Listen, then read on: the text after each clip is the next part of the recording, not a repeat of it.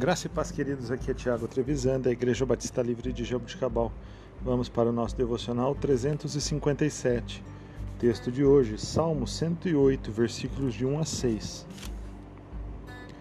Meu coração está firme, ó Deus. Cantarei e louvarei, ó glória minha.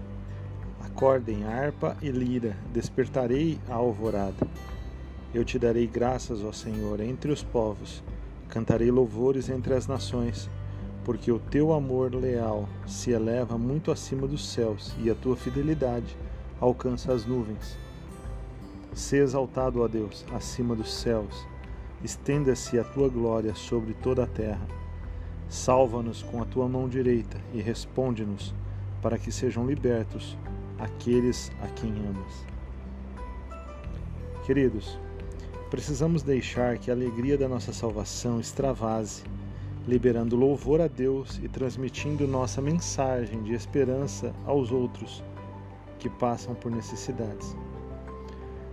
Nossa palavra de testemunho pode levar muitas pessoas à alegria que estamos experimentando à medida que nos aproximamos cada vez mais do Senhor.